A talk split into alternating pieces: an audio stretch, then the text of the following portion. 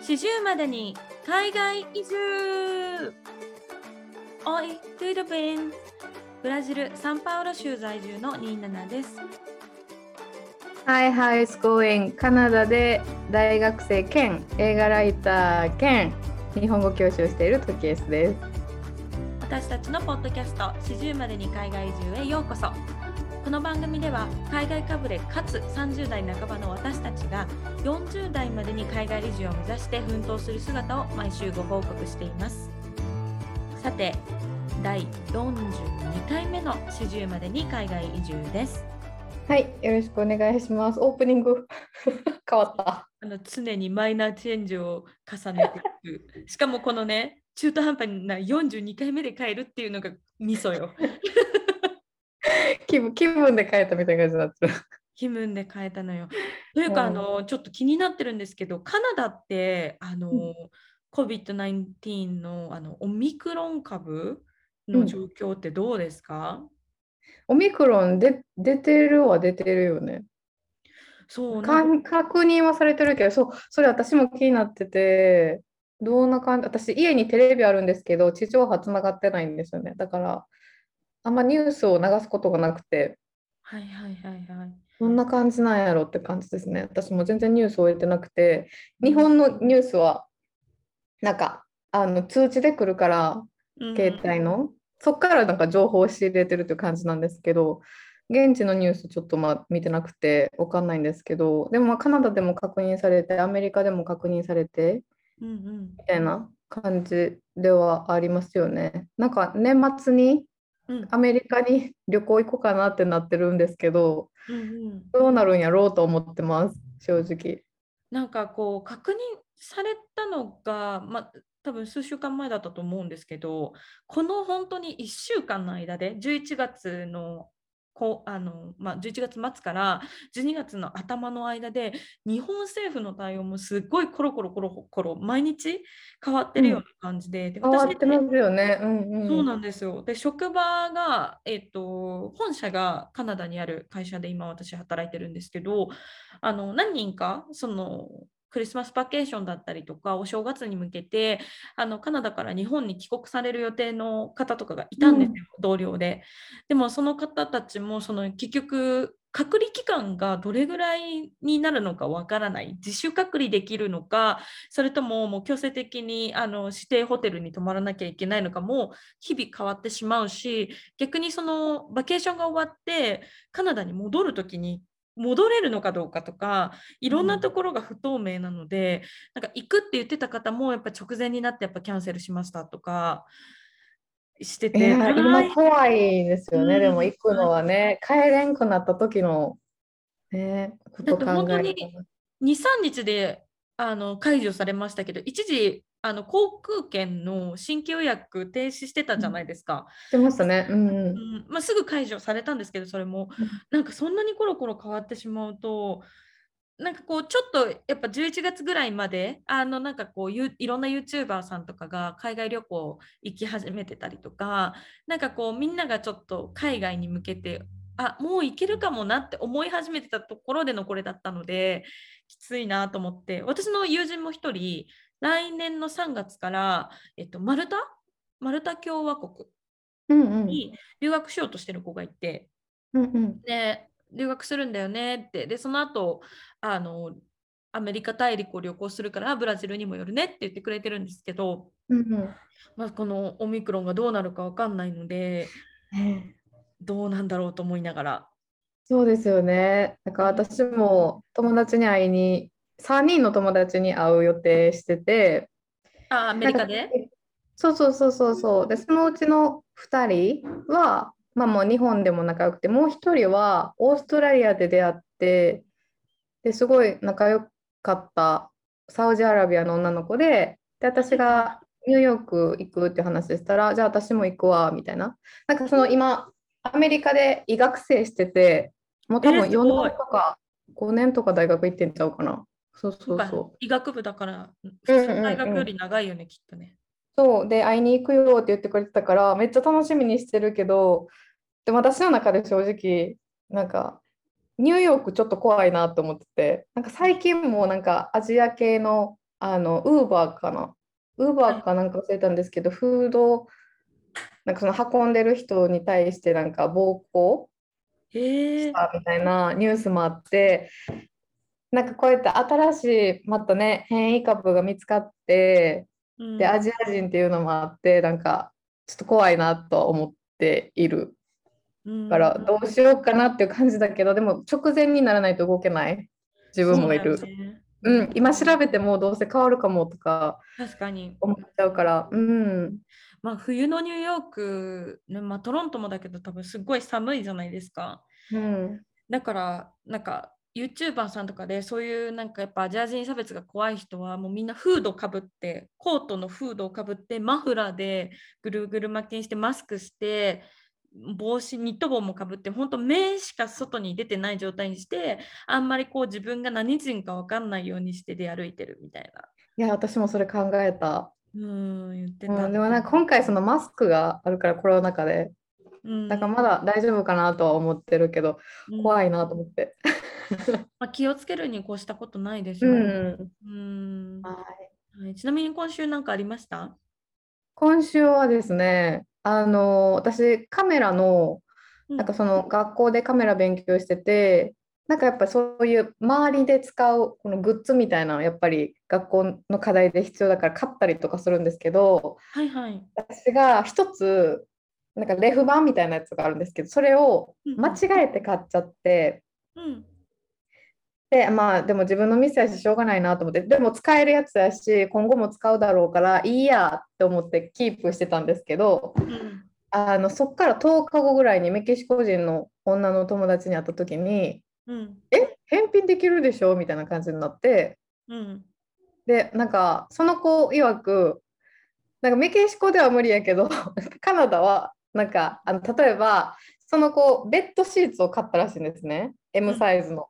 でも自分の家のベッドは L サイズやったらしくて、うんうん。で入れへん入れへんってやって結局畳んで中に入れてでもそんな綺麗に中に入れれなくて中に入れて持って行ったらかなんか普通に返品うん。してくれたから「え大丈夫大丈夫返品できるよやってみ」って言われてうん。で私それ買って10 13日後ぐらいうん。もう13日ぐらい経っててでカメラショップ行ったんです。うんでレシートとか見せてうん。あのすいません、これちょっと間違えて買っちゃったんですけど、これ返品してもいいですかって言ったら、普通に、あ、OK? みたいな、めっちゃ軽い感じで、うん。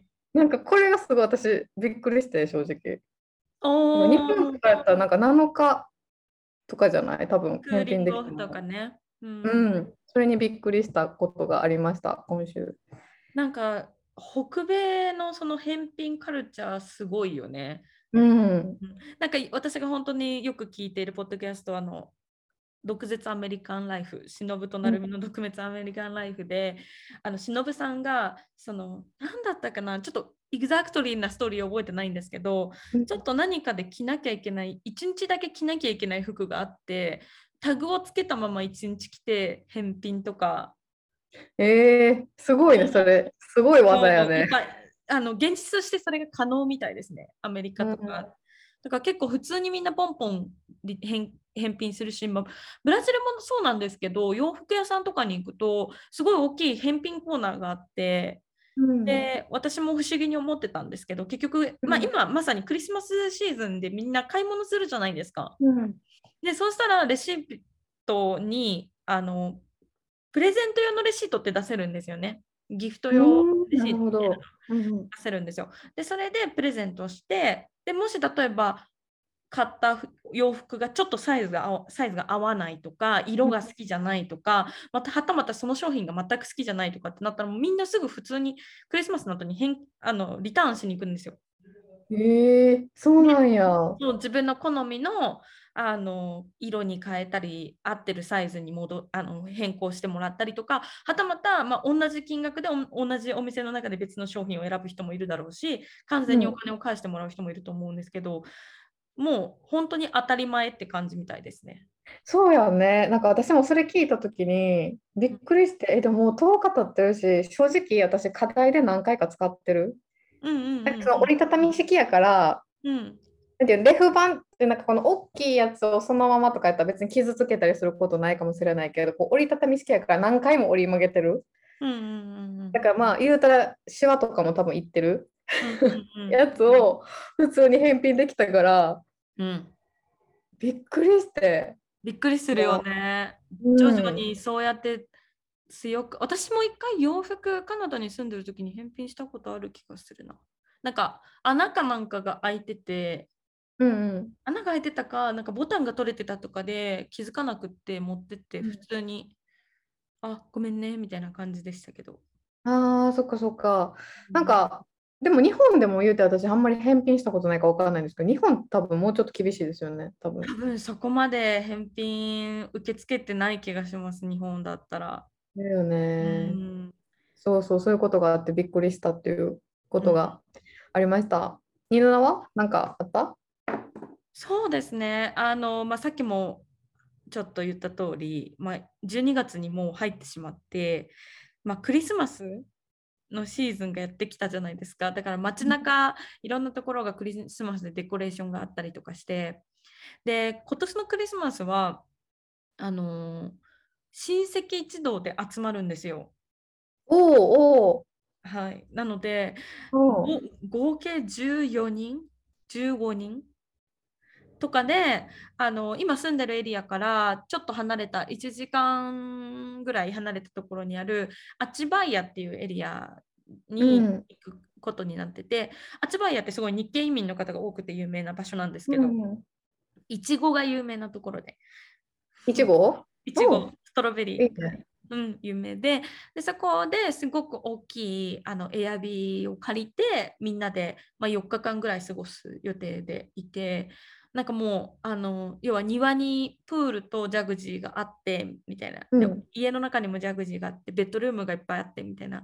ちょっと大豪邸を借りるみたいな感じ。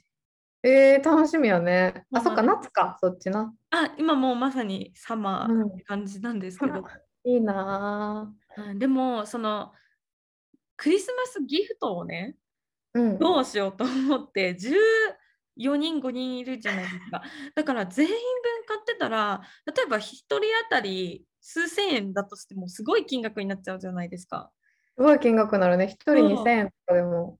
めっちゃかかる、うん。めっちゃかかるよな。めっちゃかかる、からどうしようと思って悩んでたんですよ。なんでしかもその来るメンバーの中には私がまだ会ったことない人も何人かいるんですよ。うんっていうのは前のエピソードで話した、えっと、パートナーのいとこのパートナーちゃん、うんカリオカーっていうリオ出身の彼女がいて、彼女の両親が今回リオデジャネイロの方からサンパウロの方に来て一緒にクリスマスを過ごすんですね。うんでその彼女の両親は多分こっち側の親戚誰も会ったことないのでだからでお互いに会ったことない人何人かいるんですよ。あのパートナーのお父さん側のおじいちゃんたちも来るんですね。でもお母さん方側の親戚の人たちはそっち会ってないじゃないですか。うん。だから私は割とほとんどの人会ってるんですけどお互いに会ったことないっていう人がいっぱいいる中でみんなどうやってギフト買うんだろうと思って。確かに。なんかアメちゃん配ったなんかビッキーズみたいなこれビッキーズ、ビッキーズっていうかスッチーやろ。そっちそうそうビッキーズ知らん。そっちの元ビッキーズやろ。そうそうそうビッキー解散解散してだいぶ経つの。懐かしすぎるやばげ吉本の芸人さんでね、ビッキーズっていうもともとお笑いコンビがいて、その片方のスッチが今、あのスチコさんとかで新喜劇の座長をされてて、その人がよく飴を飴ちゃん投げて配ってるのを今、トケスは説明しています。ありがとうわからん人はわからんからな。確かに確かに。なんかアメちゃんアメちゃんなんか日本のお菓子とかなんかちっちゃくこう包んでなんかこうファーって配ったらそれは安いんかな？安すぎる？わからん。で、まあどうしよう。だからそういうのも考えたんですよ。いろいろパックしてとか。うん。もううーんと思ってて。で去年はちなみに何だったかっていうと去年はおじいちゃん方おじいちゃんそのパートナーのお父さん方の方の親戚で集まってたので今回の半分ぐらいの人数だったんですけどその時に私まだブラジルに来て2ヶ月目とかの時だったんであのプレゼントを用意すべきかどうか分かってなかったその時まだ結婚してなかったですし、うん。ほぼ初対面ぐらいの状態で私がプレゼントを買う必要があるのかどうか分かんなくてでパートナーに聞いたら、パートナーは何もしなくていいって言ったので何も買わずに当日迎えたんですね。はいはい。そしたらまあ私には特に何もプレゼントなかったんですけどみんなお互いに渡し合ってたしあとそのパートナーのおばにあたる人が私にもちょっとしたプレゼントを用意してくれてたのであこれは来年は買った方がいいなって思ってたのがあったんです。うんうんで今年が来たのでどうしようと思ったんですけど、うん。うんそれをそのパートナーのいとこに話したら確かにそうだよねって話になってあのじゃあシークレットサンタをしようってなったんですよ。何それ？おもろそう。何？シークレットサンタでも日本の要はクリスマス会みたいな感じですよ。例えば1人1人頭2000円分のギフトをみんな1人1個ずつ持ってきてくださいってやって最後に、あの日本のクリスマス会友達同士で子供同士でやるやつってさ輪になってさ音楽流してさあ、プレゼントうんうんうんあ横の子に渡していくじゃん。テレレって、うんテレレってっていうなんか音楽に合わせてみ右から左にどんどんプレゼントを渡してって音楽が止まった時に自分の手元にあるやつが自分のやつみたいな。はいはい、あるね。それをシークレットサンタっていうらしくて。そうなんや。うんだからそれにしたらみんな買うのは1個でいいし、でうんかつみんな1個はギフトがもらえるし、まあ、それがまた1個のアクティビティになっていいんじゃないかって話になって、うんうんうん。ナイスアイディアだと思って、でイスナイス。うん。そう、シークレットサンタにしようと思ったんですけど、今ちょっと別の問題が出てきて、結局来る人がおじいちゃん、おばあちゃんもいるんですよ。だから、はいはい。70代、80代なのかな？のひ男男性も女性もいる、うん。えー子育て世代の男性、女性もいる、ティーンネイジャーもいる、20代もいる、30代もいるってなって、世代もその結婚してるしてないもなんか全部バラバラな状態の中で何を買えばいいんだろうと思って。確かに、そう。なんか全然、なんか自分の欲しくないもの当たって、えーみたいな顔されるのも嫌やもんな。そうなんですよ。だからなんか例えば女の子同士とかだったら例えばコスメとかボディケアグッズとかもできるし、なんかちょっとある程度ターゲットが絞れてると買えるものもあるんですけどじゃあ私が可愛いリップクリーム買ったとしてそれがおじいちゃんに行っちゃったらやばいじゃないですか。やばいやばい。そうだからどうしようって今ちょっとクリスマスギフトに悩んでるっていう話。難しいね。確かに。そっか、シークレットサンタって言うんや。なんかシークレットサンタって聞いたとき、なんか、サンタの格好してこう隠れてなんかするんかと思った。そう、私も初めて聞いたとき、なんあ、そう、あの、私がカナダにいたときに、すごいお世話になった、あの、うんカナダ人夫妻がいるんですけど、その夫妻が結構、あの、なんていうんですかね、敬虔なキクリスチャンで、ちゃんとこう、毎週教会に行くようなタイプの人たちで、うん。で、カナダにいる間、毎年、その教会が主催するクリスマスパーティーに参加させてもらってたんです、一緒に。うんうんでその彼女とテーブルに座っていろいろやってご飯食べたりとかあとなんか写真撮れるスポットがあるんですねカナダのクリスマスのそういうパーティーって。なんかや、うんうん雇うんですよ写真屋さんみたいな。日本でいえー、う、すごいね。そうプリクラみたいな感じで、う。んあの写真ブースがあってそこで写真撮ったらその場で焼いてくれる？は写真を、えー、いいね。うんうんうん。でただなんですよ。でそういう人たちを雇うんですね、コーナーがあって。でそういうのやったりして席に戻ってきたら彼女の一席の椅子のところになんかちっちゃいギフトカードみたいなのがあって「シークレットサンタ」みたいな風に書いてあって名前が書いてないけどあのその彼女宛てにうん。中に例えばスターバックスのあの10ドル分の入ってたりとかしてでもうん。誰からからは分かんない。ほうほうほう、でなるほどね。でその子が「Oh my god, I got it, I got it, it's there, who did that?」みたいな感じでめっちゃ探すんだけど分かんないみたいな。でうん、なんか私はそれがシークレットサンタだと思ってたんですよ。うん、そっちの方が名前的にシークレットシサンークレットやん、シークレットやん。でも違った。あの。日本人にもおなじみなの、ダララッタ、ダララッタがあのシークレット確かに。あれなんて名前のなんて聞かれたら分からへんもんな。そうそうそう、あれが。そうだから今後皆さんシークレットサンタと呼んで、あのあとちなみに、えっと、20ドルぐらい、2000円ぐらいでもし何かいいアイデアがあったら、ぜひぜひあの教えてください。でもさっき言ってたスタバめっちゃいいと思った。スターバックス。スタバ用品。あ、スタバ用品ね。あ、確かにね。あ、カップ系か。確かに。そういうなんか、みんな好きやろ、コーヒー。確かに。確かに それいいね。あ、なんかさ、うん保冷できるカップとかあるじゃん。うんうん。で、結構やっぱそういうパーティーの時ってずっとビール飲むんですけど、あのブラジル暑いから夏だから、なんかどんどんぬるくなっちゃうんですよ。うんあ、それいいね。それにしようかな。うん子供はジュース入れれるし、大人はボッカみたいなの入れとったらええやな。そうそう。で、未成年ね、一人しか今回いないんで。あそうなんやそうそうなんやそうなんです。その子も18とかだと思うんで、もうすぐ飲めるようになるはずだから、今高校生ぐらいだと思うので、うん。はい。ちょっとカップいいやん、カップ。うん。カップいいですね。そうします。ありがとうございます。いいえ。はい。では、えー早速本日も始めてまいりましょう。日本の常識は海外の非常識。今週のカルチャーショックのコーナー。このコーナーではサンバとシュハスコの国ブラジルに住むニーナナとカナダ・トロントの公立大学で写真専攻で留学中のトキエスが日々のカルチャーショックをシェアするコーナーです。今週はトキエスの方からお願いいたします。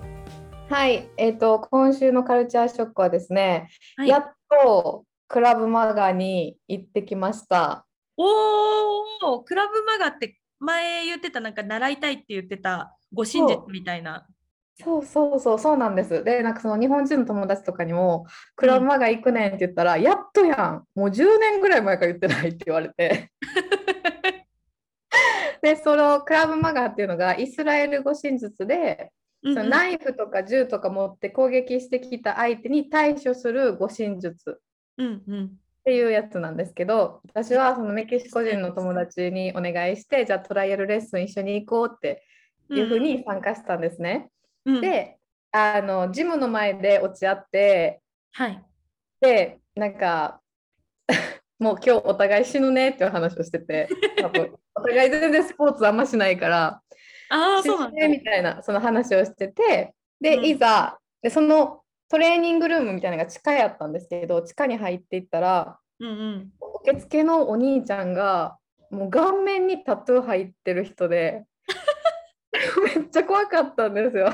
それはめっちゃ怖いかもしれない。なんか入ったけど、扉開けたけど、受付がそれやったから、ちょっと固まって。決め、決めようかなみたいなね、一回。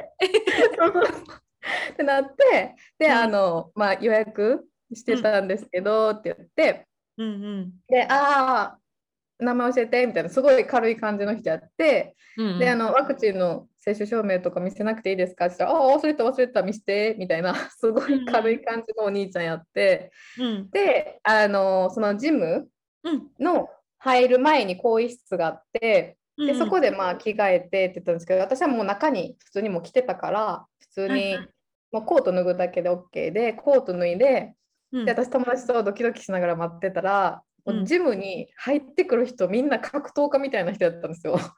え、ムキムキって感じ？ムキムキ。なんかスレンダーな女の人もいたけど強そうみたいな。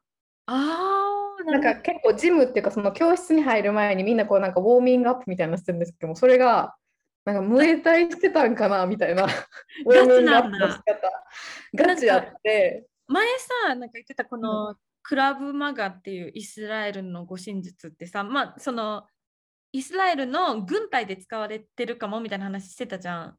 うん。だからそういう銃とかナイフに対処するすごい実践的なやつだけどさこれってさ、もしかしてさトロントだからさ役者さんの卵とかがそこでレッスン受けてそしたらなんかアクション映画とかで使えるじゃんその確かにそうかもしれん。綺麗な人おったしな、普通に。そういう人たちかもね。うん、かもしれへうんん。そのアクション俳優目指してますみたいな人かもしれない。まあでもガチだったんだ。そんなうんなんか、あの何？おばちゃんとかキャッキャしながらやってる感じじゃないんだもう。ないじゃない。だからもうそれで、私らなんか普通にどうしようみたいな。どうする？みたいな感じにはないってはいはいて。はいで、なんか普通に、でうん1時からやったんですけど、1時にじゃあ教室入ってって言われて教室に入ったら、うんまあ、先生がめっちゃマッチョの黒人の男の人で、で、なんか普通に、ラン、ランみたいな感じで、うんもう走らされたんですよ。なんか挨拶とかなしに。はいはい。だから、私今日初めてなんですとか言う 言う暇もなく、はいはい走らされて、ううんわーって走らされて、で、その後もスクワットとか、まあ、言うたらブートキャンプの最初みたいな。あ、ビリーズブートキャンプ？でそうそうそうそう、もうすごい過酷なのを最初にむっちゃさせられて、やっぱだから軍隊式なんだね、多分。そうで、なんか空中椅子みたいなのをさせられて、で、なんかその一人、うん。なんかちょっと動いたりしたら、うん、1秒足される全員の。あ、もうこれ完全にアーミーじゃん、それは。そうっていうのがあって、私がもう膝プルプルプルプルしながら、でも迷惑かけたくないみたいなのがあって、マジでこらえたわけなんですよ。そんなんがあって、で、その後に、なんかじゃあペア組んでペア組んでみたいな感じになったんですけど、まあその時のレッスンって多分奇数で、うんうん。なんか多分ペアになっても誰かしら3人になるみたいな感じで、で私らが3人になったんです。で、私とメキシコ人と、あと別のメキシコ人の女性が、その私の友達のメキシコ人に話しかけて、ペア組まへんみたいなうんうんうんうん。で言ってて、でその人がさ、すごいガチな人で、はいはい。もうマジでマッチョ、マッチョってがたいすごい良くて、女の人で、うん。でなんか自前のグローブみたいなの持ってきてる人やって、はいはいはい。で、で先生も本気で行けみたいなうん。感じだったんですよ。で、まあ言うたら私とのまあ体格の格差がすごすぎて、その人でかくて、私小さくて。うんうんで、私がその人になんか例えばそのサンドバッグみたいなの持ってうんうん。相手しても、一発で KO やなってなったんですよ。そしてなんか私の友達がえーその人の相手ずっとしてくれててうんうん。でなんかその子もすごい半泣きになってて私の友達も。やっぱそのペアでその何？なんかスパークリングなんて言うんだろうなんかボクシングの練習みたいな感じでこうだ一人がサンドバッグ持って打ち込むみたいな感じ？そう打ち込むそうそうそう。はいはいはいはいなんか短時間でどれだけ相手に攻撃できるかみたいな。だから手のひらでお相撲さんみたいにプッシュしてもいいし、うんうんうん。なんか拳でアタックしてもいいしみたいな。なるほどね。やったんですよ。で、もうめ めっちゃ怖くて、友達がちょっと半泣きになってるのがおもろすぎて私も。やばいやんみたいな話になってて、で、その後に壁に向かって全力疾走して、はい。で、壁に手をついて、それに向かって全力疾走して、で、もう一人が、うん。その壁から引き離すみたいな。ほうほうほうほがあってで私ずっとそれやってたんですけど急に先生が黒人の先生やってきてう、うん、片手で私をグイって 引っ張ったんですよ。で私これそれやられた時にこっちとしてはうん真剣にもう絶対壁から離れへんっていう感じで全力疾走してたけどうん私いとも簡単に誘拐されるなと思ったんですよそれやられた時に。片手やもんな、片手でヒュイってやられてうんでもっと走れもっと走れみたいな感じやって。うんそういうのもあって、あと、なんかやっぱ護身術やから、うんうん急に首絞めてくるんですよ、先生とか。すげえなんか、首絞めるで、首絞めるでって言って来ないでしょ？みたいな感じ。そういうあ。急に来るよねってことか急に来るよねみたいな。確かにうんそうだよねで不意打ちだもんね基本はそうで、先生に急に私、首、後ろから絞められて、その前にそのレクチャーがあるんですよ。後ろから首絞められた時の対処法みたいな。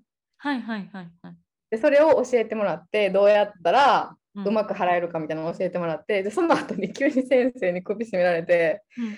で私もギャーとか言ってて。普通に。でギャーとか言っててでなんかもう普通にそれでやってたらうん。なんか反撃するときにもっと本気で来なあかんって言われてうん。ででもなんか言うて先生やけどなんか本気で殴って変なとこ殴ってもなんかあれやなみたいなちょっと遠慮があってどこを殴ったらいいか分かんない。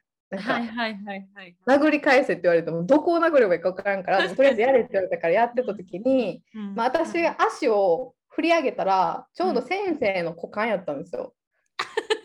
であの足をバーンって振り上げたらうん。ちゃんと先生やっぱサポーター入れてんのかなんかバリ硬かったんですよ。なんか手つけてる感じ。でやばー。私の足の方が痛くてえそれさそうそもしサポーター入ってなかったらやばくない？やばいと思う。鋼の鋼の先生じゃん。先先生の先生が鋼。私がサポーター入ってると思ってるだけかな。やばだとしたらやばいね。そうそうそう。まあそういうのとかあって、でも私もすごいゼーハーゼーハー言ってて、で、その後もなんか何回かそういうスパークリングみたいなのもあって、スパーリングでスパークリング。スパスパークスパーリング？スパークリング？分からへん。なんかその、スパークリングはあれなんじゃない？なんかシュワシュワして飲み物。飲み物になっちゃうんじゃない？スパークリングワインでしょ？ス ほんまやな、スパーリングか。パーリングだよね。多分、うん、多分。だ、ごめんごめん。シュワシュワしちゃった。シュワシュワして。るそうそうそう。で、なんか、まあ、疲れてて、私、うん。もう死にかけてて、いや大変そう。聞くだけで。そう、私、なんかその、その自前のグローブ持ってきてたメキシコ人女性の方は、うんまた死んですぎて笑ってたんです正直。もう半泣きでもう笑うしかないみたいな。はいはいはい笑顔になっちゃってて、はいはいはいでその女の人からしたら、ここは笑う場所じゃないみたいな。あヘラヘラすんなみたいなねそうそうそう。でもやっぱヘラヘラしちゃうんですよ。友達半泣きやし、私も。もう何やこれってなって、そうそうそう。ってなってて、うん。で私はゼーハゼーハ言いながら休んでったら、うん。その顔面タトゥーの兄ちゃんこっち来て、うん。どんな感じみたいな 感じで来て、いや、めっちゃ死にかけてるみたいな。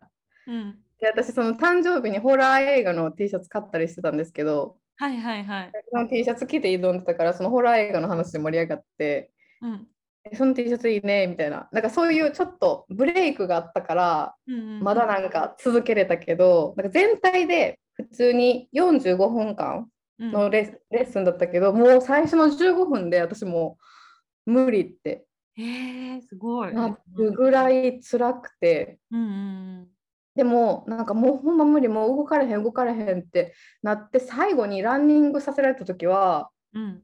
なんかちょっと気持ちよかったんですよ。なんかおお汗かいて、うんうんしんどい通り越した、なんていうの、私しんどい通り越したことあんまりないんですよ、運動系で。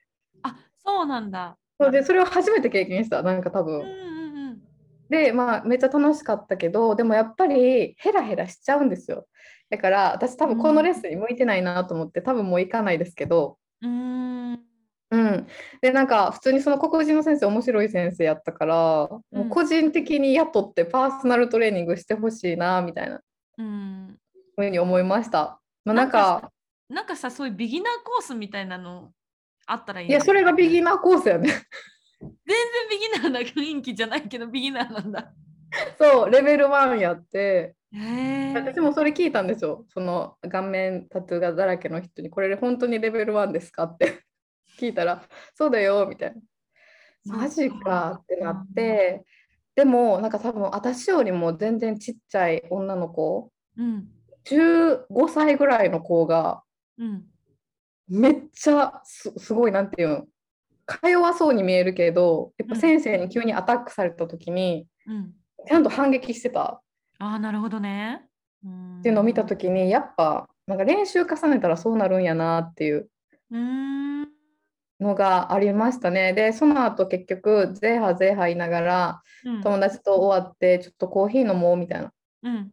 でコーヒー飲んでた時に、その友達は、あのメキシコ人の女の人、絶対私のこと殺す気やったわ、みたいな。ずっと言ってて、うん。めっちゃしんどい、でも楽しかった、みたいな話して、まあ終わったんですけど、うん。で、その2日後に私、すごい筋肉痛きて、久々の何年かぶりぐらいの、一日後じゃないんだ。二日後なんだ。2日後に来て、はい。マジでもう歩幅が赤ちゃんぐらいだったんですよ。もう普通に歩けない。なんか赤ちゃんの歩幅。でもうスーパーも行けないと思って、その日は一日家にいました。やば。えちなみにそのレッスン1回のトライアルレッスンでいくらぐらいかかったんですか？お金？うん。ゼロ。フリーなんだ。フリートライアルそうそう、トライアルやからフリー。うん。で、ああいいね。なんかその、うん。その後、授業の、なんかその、レッスンの説明とかあるかなと思ったけど、多分私が疲れすぎてて、はいはいはい。受付のお兄ちゃんが、うん。なんか多分もう来ないと思うから、料金の説明 いいでしょみたいな。言ってて、なんか気になったホームページ見てみたいな感じだったんですけど、うん。まあ、値段ちゃんと見てないけど、多分1回、いくらやろ ?1 ヶ月普通に2万円ぐらいとかかな。なるほどね。う、うんん。なんかでもこれじゃなくてもなんかこう何かやるといいかもね。習い事、うん。なんかそうしたらなんか人間関係がすごい広がりそうな気がする。確かに確かに。それはすごい思いました。でなんか多分今回のレッスンはすごい多うん。分トロントで一番有名なクラブマガのジムだったから多分そういう真剣な人も多かったけど、うん何個か調べたら他にもなんかジムがあったから他もちょっと行ってみて自分に合うとこ探そうかなって思いました。確かになんかもうちょっとねあのもうちょっと緩いレベルのやつがいいよね。うん、うんびっくりした本当に。すごいありがとうございました。はい、ありがとうございました あ。りがとうございました。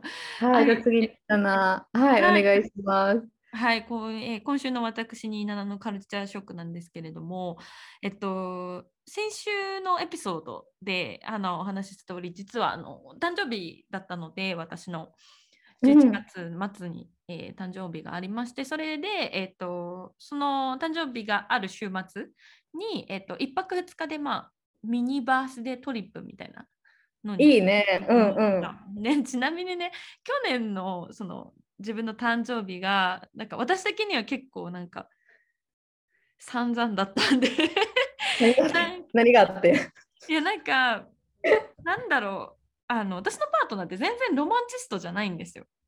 まあ、ほうほうほう。た時はなんか多少ロマンチックだったけれどやっぱもう一緒に住んでななんか1年以上経つし本来はロマンチックな人じゃないんだと思うんです。デーティングしてる時はそれを彼が頑張ってただけで彼の本来の本質はロマンチックな人じゃないんですよ。はいはいだかはらなんかこういわゆるお花なんか指輪パカって開けてひざまついて、えー Will you marry me? みたいなプロポーズもないですし、い。あのすごい事務的に私たちは結婚を決めたのでですしだから去年の誕生日もまあ私がブラジルに渡ってなんか一緒にちゃんと過ごせる初めての誕生日だったので、まあ、何かプレゼントがあるかなとか何かこうサプライズがあるかなってちょっと期待しちゃってた自分もいたんですけすどるよ。するする。そうなんか誕生日当日にあのじゃあご飯なんなんかレストランに行こうって言われてで私はちょっと綺麗な格好をしたんですよその日。うん。うん。綺麗めのちょっとしたワンピース、まあ、ドレスみたいなあの、うんワンピースにヒールを履いて準備してで彼が調べたお店に行ったらもうなんかフードコートみたいなところでほうほうほう。でその場所を私もそのパートナーもあの行ったことない場所だったので行ってみたら、うんいざ行ってみたらちゃんとしたレストランじゃなくてフードコートででなんかその服装とそこマッチしてないじゃないですか私はなんかちょっとおしゃれなレストランに行けると思ってたから思うよね。思う思う。ガヤガヤしたフードコートで自分でドレス着て化粧バッチリ髪も巻いてる状態でご飯食べてるのがすごいなんかちょっとテンション下がってまず。うん。うん。で下がるよ。その後もそのパートナーの実家の方に行くって言われて、うんでその行く道中で彼が一回道を間違えてうんうんうん。あの初めてなんですよ私この1年この彼とずっといる間でその1回だけなんですあのパートナーが道を間違えたの。で道間違えたせいですごい遠いとこまで行ってしまってうん。でその雨大雨もう大豪雨が急に降ってきてその時に。で道迷ってるで大豪雨降ってくるでそれプラス渋滞にもはまって本来だったらそうレストランからそのパートナーの家まで多分15分とかで着けるところを1時間半とかかかもうちょっとかかってたかもしれないですよ。めっちゃ時間かかって帰ったんですよ。でしかもその帰る道中であの自分の誕生日ケーキを私が自分でピックアップしなきゃいけなくて。え？そう。あの私がっていうかその彼がと私で向かう最中にケーキをピックアップしてうんうん、でえ、まあそれは27が予約してたってこと？それかあ彼がえっと予約して27がピックアップ？えっとパートナーのお母さんがオーダーしてた。あ、そうだからお前何もしてないじゃんって思うじゃん私は。パートナーに対して何もしてないなって思って、うん。で家に着いてまあなんかケーキでなんかハッピーバースデートゥーユーみたいな歌ってケーキた食べるみたいな流れだったんですね。でもうなんかすな土曜日だったのかな？平日だったのか覚えてないですけどパートナーのお母さんが仕事してるのでそんななんかちゃんとご飯をパートナーの実家で食べてっていうよりはなんかすごいわちゃわちゃした感じ。でしかもそのケーキもパートナーのお母さんがオーダーしたやつと実際に箱の中に入ってたやつが違っててとか。なんかもうもう散々やなそれな。もうだからもう途中からめっちゃその道間違えて渋滞にはまったぐらいからもうすっごい悲しくなってきちゃって私も。うん。そうそうやわ。なんやねんみたいな感じだったんですよ。うん、でなんか私のパートナーはそもそもそういうなんかロマンチックなこととかギフトとかって無駄だって思ってるタイプなんですよ。いらないものもらうよりもじゃあ欲しいものをちゃんとサプライズとかそういうことじゃなくて事前にちゃんと準備してやった方が買った方がお互いに幸せじゃんみたいな結構現実主義なんですよね。でも確かに今までの27の話とか聞いてたらそうなんかなっても前回のさあの車のエピソードとか聞いてても、うんうん、なんか一切無駄がないやん。そうそうそう、そういうのを嫌うんですよ。無駄なあれを。だから、そう。っていうのがあって、まあ、去年の誕生日はちょっと私的にはあんまりいい誕生日じゃなかったんですよね。うん、あのまあ、もちろん彼のパートナーのあのパートナーのあのお母さんとかがねちゃんとそうやってケーキ用意してくださったりとかあのすごいありがたかったんですけどなんか私それまでブラジル人ってロマンチックな人だって聞いてたんで 噂では。確かにね。なんかそういうイメージあるよね。うん、うん、お花くれせめてなんかこうお花花束でもいいしちょっとしたギフトでもあるかなと思ったけど、ね、そういうのも一切なくって。なんやねんってなってたんです。で、うん、なるほど、なるほど。その後に、えっと、パートナーの誕生日が来た時は、私は、うん、じゃあ、あなたがサプライズを好きじゃないことは分かったと。で、うん、何が欲しいって話になって、私はあのネスプレッソのあのカプセルをあの、ね、入れ入れるあのコーヒーマシンあるじゃないですか。はいはい。あれを誕生日プレゼントそして私が買ったんですよ。うん。うん、であのスチーマーとかもついててカプチーノが作れるやつ。はいはいはい、いいね。で、まあ、それで徐々に徐々に彼に誕生日、私が求める誕生日とはこういうものだっていうのを どんどんどんどん布教してったんですね。で、私が、なるほどね。で、もう1年かけて、もう、You never gave me the flowers, the bouquet, I never got something from you って言って、もうずっとあのコンプレイニングし続けた。言い続けて、花も、花さえもらったことね、おたった1輪の花でいいのに、それがあったら私1週間すごいハッピーに暮らせるのにっていうのを、マジ彼が本当にうんざりするくらい言い続けたんですよ。で、あの今回やっと彼が学んでくれてですね、すごい、でもちゃんと学んでて偉いと思うんですけど、あの大丈夫？鼻血出た？鼻血出た？鼻血鼻水です。ごめん。ああ、いや、ゆきさん、鼻血じゃない。あのさ、トキエスのネイルがさ、赤じゃん？なんか血が出てるように見えて、今びっくりしちゃった。大丈夫だった？よかった。ごめんね。鼻鼻水でした。大丈夫です。全然鼻かんでください。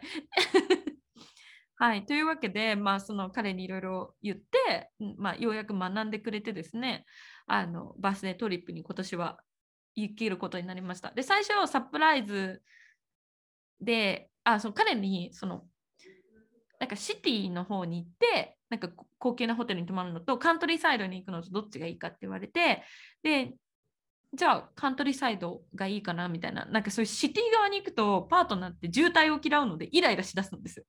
うんうん、だからだったらあの田舎の方がいいって言って田舎って言ってでしかも12月のクリスマストリップで海沿いに行くことが決まってたのでじゃあ山の方にするねって言われてで、うんうん、えー、今回連れてってもらったのがカンポス・ド・ジョルダンっていうエリアなんですけど、えっと、日本語の表記でなんかネットで調べたらね、カンポス・ド・ジョルダンって書いてあるサイトが多かったです。うんうん、あの町があってそこは、えっと、スイサ・ブラジレイラって言われてて要はブラジルのスイスって呼ばれてる場所なんですよ。うんうんうんうん、で本当にあのブラジル人の人がのハネムーンで訪れたりとかするようなところで私が今住んでるところからは車で3時間ぐらいだったかなあの結構道中山の上の方までぐるぐるぐるぐる山道登っていく感じで本当山の、うん、標高が高いところに町があるんですよ。なるほどね。でさっき言ったブラジルのスイスって呼ばれてるくらいなので街並みも本当ヨーロッパな感じ？スイスみたいな感じで、ねうん。うん、あの木でできたお家にこういうななんて言うんだろうすごい鋭角なさあの三角屋根の窓とかがついてたりとかしてスイスとかって多分雪が降るからそういう屋根じゃないですか。こういうすごい鋭角な尖った屋根。で三角の窓がついてたりとかですっごい可愛い感じで。でそのエリアに関してはすごい治安も良くて夜中とかうん普通に歩いてても平気な感じらしいです。でね私のポルトガル語の先生に聞いたらあのやっぱり別荘地でもあるのでなるほどね。でいうなんか軽井沢みたいなノリなのかなって避暑地でもあるから涼しいしね雪も降ったりするエリアなのであ、なるほど、なるほど。そうそうそううんでお金持ちの人が別荘そこら辺に持ってたりとかあともう大豪邸がめっちゃ並んでるエリアがあってもうねええな。うん。そうあのお大豪邸っていうかもう半分お城みたいなお家うんなんかうんうん壁がさもう10メートル以上高くてそのなんていうの塀がでその上にまた鉄格子がボーンって高く槍みたいに伸びててドアもさドアっていうかエントランスの扉もさなんか本当にお城の入り口みたいなすごい大きい扉みたいななるほどね。そういうおええ家がいっぱいあって、まあ、でもどの家もすごいなんて言うんだろうザ・スイスって感じでめっちゃ可愛かったんですけど、うんうんあの行ったのが11月末で、まあやっぱりもうクリスマスのデコレーションがいろんなところでされていてあの街中イルミネーションでいっぱいで本当になんかファンシーな街で全体が。うん。で、えっと、食べ物も、えっと、そういうスイスにちなんだチーズフォンデュとかあとはチョコレートが有名なところでチョコレートのそのファクトリーがいっぱいあるエリアなんですよ。ええいいな。なんかすごいチョコの匂いとか、めっちゃしそうやな。そうめっちゃチョコレート屋さんが並んでたりとかあとそのクラフトビールの上,、えっと上流上流場じゃないな醸造所上ブリュワリーがあったりとか 逃げるな まあ全体的にすごいあの素敵な街で大満足でした。で、まあ、今回のあのハイライトはあのパートナーが選んだホテルだったんですけどうん。あのブラジルって基本的に、まあ、これすごい私がカルチャーショックだったことなんですけどお風呂にバスタブないんですよ。はいはいはい。あの本当シャワールームだけなんです普通のお家って、でもその代わりパートナーの実家とかシャワーブースが3箇所あるんですね。各お部屋にあるみたいな感じ。うん、なるほどね。ブラジル人ってめっちゃしょっちゅうシャワーするんですよ。なんか暑い時とかとかだと1日に2回とか3回とかお風呂入るんですよ。うんうん。ですごいブラジル人って匂い気にするしすごい綺麗好きな人が多いんですね、うん。だからその各お部屋についてる感じでその代わりなんかバスタブがないんですねでもうんずっと私はやっぱり日本人なのでバスタブが恋しくて恋しくてっていうのを言ってたらあのパートナーが今回そのお部屋の中にジャグジーがあるあのおー、いいやん部。屋を予約してくれたのであの久々にお湯に浸かりながらうん。ダラダラできたっていううん、いいね。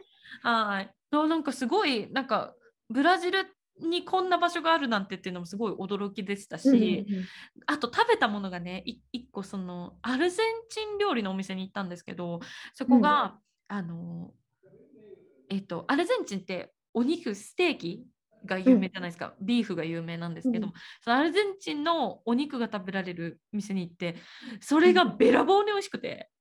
おー、そうなんや。いいや。見たらトリップアドバイザーの2021年であの、うんベストステーキベストお肉のナンバーワンに選ばれてたお店だったんですよ。おちょっとすごいお値ね。段も張るんですけど、うん。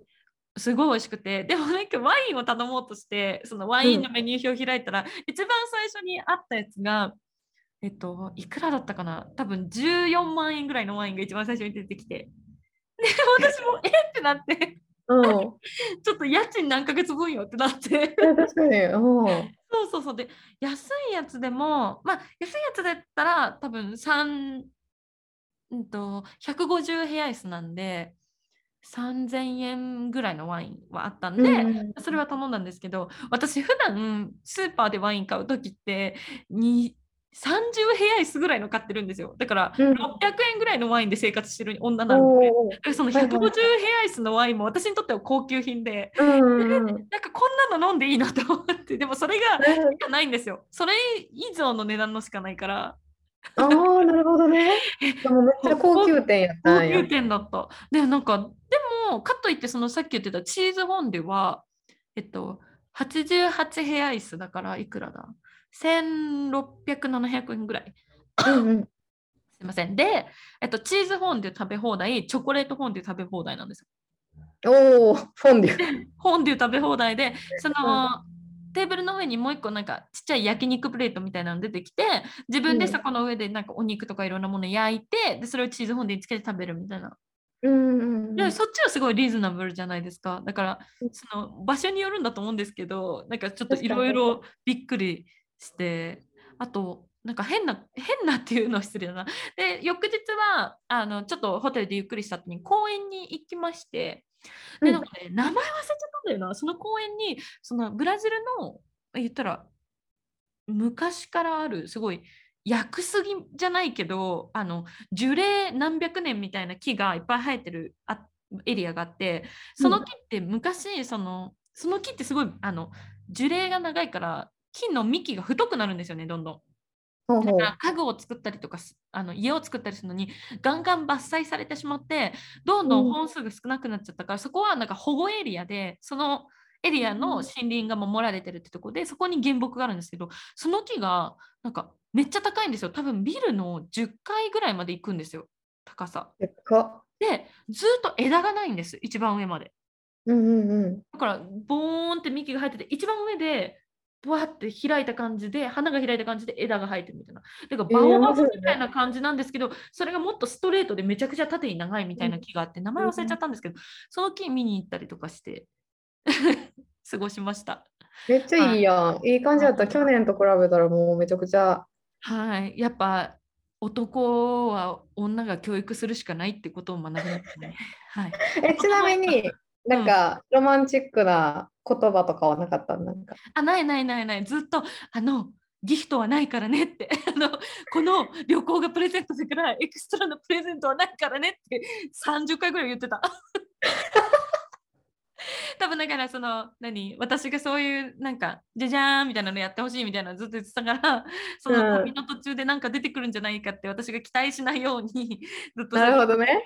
うん。まあ、私はその大体なんか女の人って分かるじゃないですか。あこんなにお金使ってるなって分かるからこれ以上何か出てくるとは思ってなかったけど、うん。でもうんあのロマンチックな言葉は全然なかったけどまあでも街がロマンチックだったのでああ、十よかったよかった。よかったですえね。ー、素晴らしい。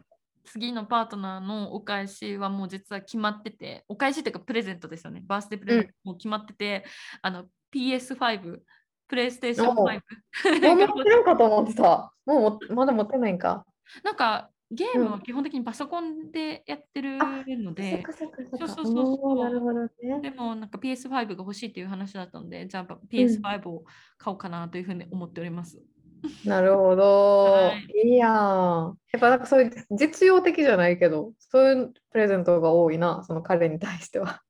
そうね、あの、うん本人がそっちの方が好きだから。そうやな。ううんんうんうん。でもこのカンポス・ド・ジョルダウンっていう街すごい素敵だったので本当におすすめ、でもなんかおすすめなんだけどさ日本から来た友達を連れてくのにはどうなのって思っただってさ日本からブラジルに来る人ってさブラジルっぽい場所に行きたいわけじゃんうーん。まあでも、連れてってもなーって思っちゃったけどねなんかその長い旅行とか、例えば1週間の旅行とかやったら行ってもいいんちゃうかな。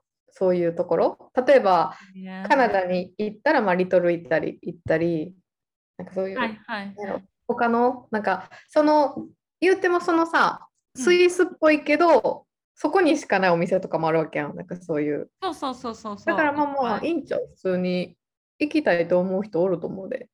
なるほどね。うん。うん。まあぜひもし聞いてはい。行ったことない方いたら行ってみてください。名前何やった？カンポス？カンポス・ド・ジョルダウンですね。ジョルダオ、オッケそこー。のダウンが、あの、なんだろう、あのさ、アルファベットの A の上にニョロニョロっていうマークがついてると、うん。あの、ケンナオコさんのナムダマンゴって知ってる？知ってる？あの、バカ殿のナムダマンゴって知ってる？わかるよ。うん。ああのの音が感じなの。鼻にかかったような音で、ジョルダウン、ダウンみたいな音になるんですよ。えー、面白いね。すごい発音が私に難しいんですけど、カンポス・ドン・ジョルダウンっていうエリア。えーはい。はい。はい、すいませんでした。はい。では、最後のコーナーです。映画ライタートキエスによるおすすめ映画紹介このコーナーでは映画ライターである私トキエスが独断と偏見によるおすすめ映画についてご紹介していくコーナーです。はいお願いします。はい、えっと、まあ、もうすぐクリスマスなので、うん。ちょっと私が毎年見てるクリスマス映画を、まあ、うん。紹介できたらなと思うんですけど、はい。まあ、これめっちゃコメディ、超コメディ。で、えっと、タイトルがうんウェディングバトルアウトな男たちっていうタイトルです。で、英語のタイトルは Why Him? なんで彼なのっていう、Why him? あー。うん。っていうのがあって、これなんでかっていうと、すごい自分が愛する娘が超破天荒な男の子と付き合っちゃって、でその男の子にプロポーズしてもいいって許可をなんかすごい許可をもらおうとされるお父さんの話。はいはいはいはい。でめっちゃ面白くて。であの舞台がクリスマスなんですね。うん。で大体日本って例えば恋人ができてうん。その人を両親に合わせるとか次のステップに進む時って、うん。まあ、大体緊張するもんじゃないですか。うん。ね、でも、その破天荒の男の人はそのシチュエーションで超 F ワード使ったりとか、まあ、自由奔放なキャラクターを、まあ、ジェームズ・フランコっていう私のすごい好きな俳優さんが演じてるうんうん。あの映画なんですけども、笑いたい日にすごいおすすめの一本です。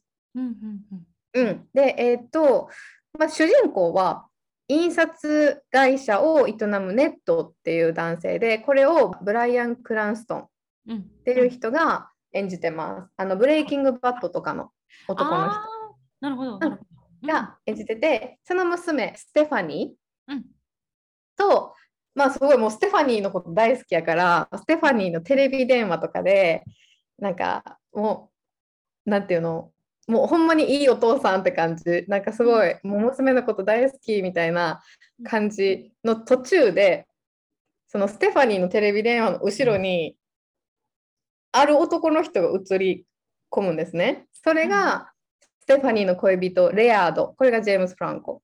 はいでで、ステファニーから、実は恋人がいて紹介したいんだよねって言われたネットは、うんまあ、言うて娘の頼みやからしゃあなし、じゃあ家族と一緒に、うんレアードのお家に招招かれたから、みんなで行こうっていう話になるんですよ。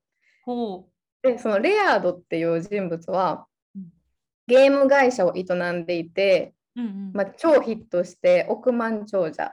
おおいいじゃん。ですね。そう、でもなんか常に F ワード使って全身タトゥーだらけなんですよ。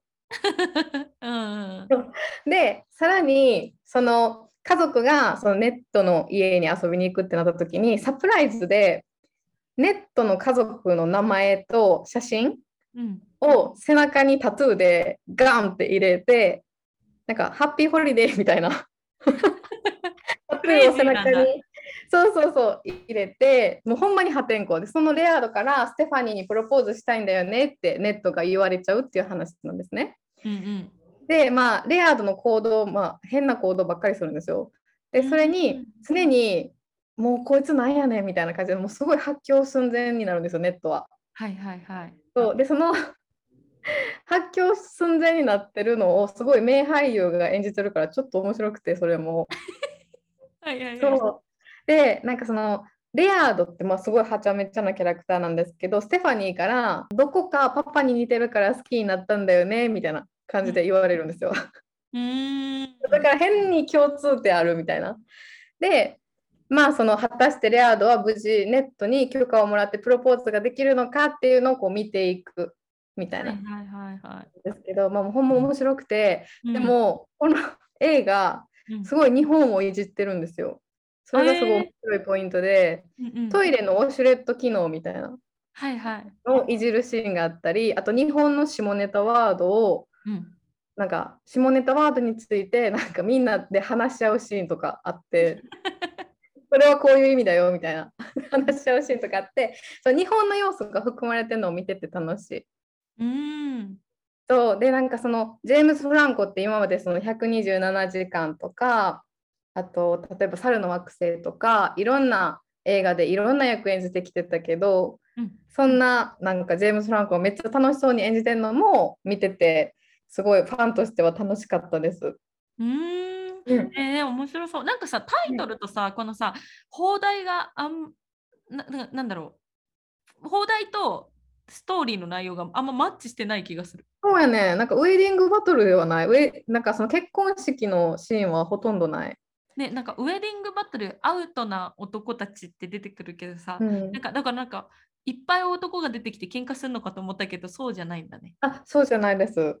ほんまにジェームズ・フランコが、なんか現代のホワイヒーンの方が合ってるね、やっぱり。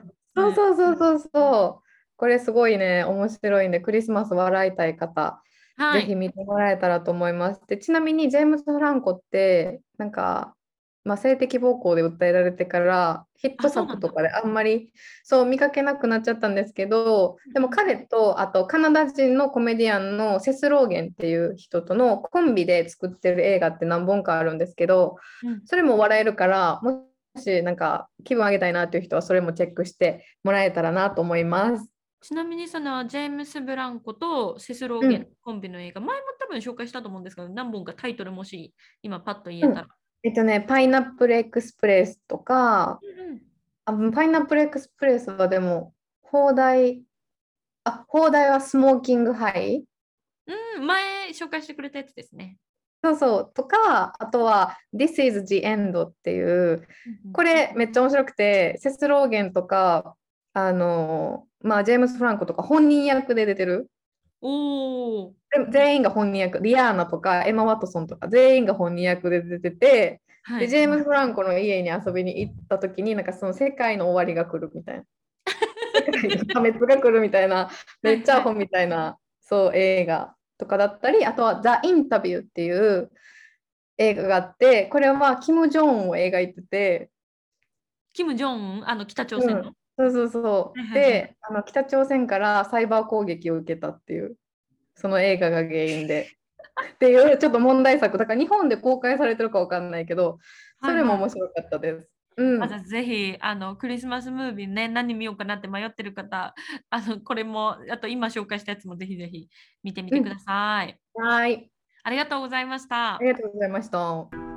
えーということで今週の40までに海外移住はここまで、えー感想質問ご意見の受付先は 27tokies.gmail.com インスタグラムアカウント @27tokies もありますので合わせてぜひチェックしてみてください。はい、ぜひよろしくお願いします。はいでは来週金曜日朝8時にまたお会いしましょう。ボンフィナウジセマーナ。Have a good weekend! バイババイ。イバイ